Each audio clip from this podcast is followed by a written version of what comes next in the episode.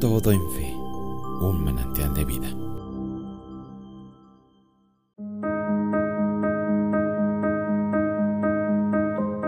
Hoy nos centraremos en el libro de Mateo, en el capítulo 8, versículos 2 al 3, donde un leproso tiene un encuentro personal con Jesucristo, un toque que le hace cambiar radicalmente, de ser inmundo a ser aceptado.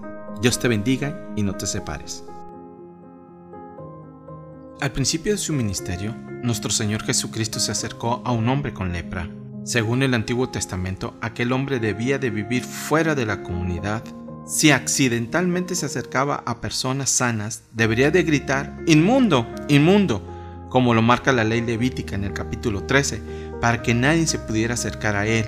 Por esta situación, ya habían pasado muchos años sin que este leproso tuviera contacto con alguna persona.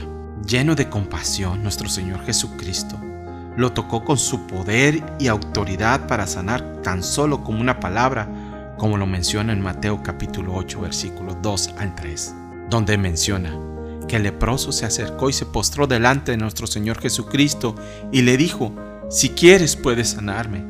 Y nuestro Señor Jesucristo dijo, quiero, sé sano. A ese hombre aislado y rechazado, le bastó solamente un toque de nuestro Señor Jesucristo, el cual le aseguró que ya no estaba solo, sino que era aceptado nuevamente por la sociedad. En las oportunidades que Dios nos da día con día, podemos extender su gracia y mostrar su amor tan solo con un toque amable que transmita dignidad y valor hacia la persona. El sencillo poder sanador del contacto humano ayuda mucho a aquellos que están sufriendo para que sepan de nuestro interés y cuidado.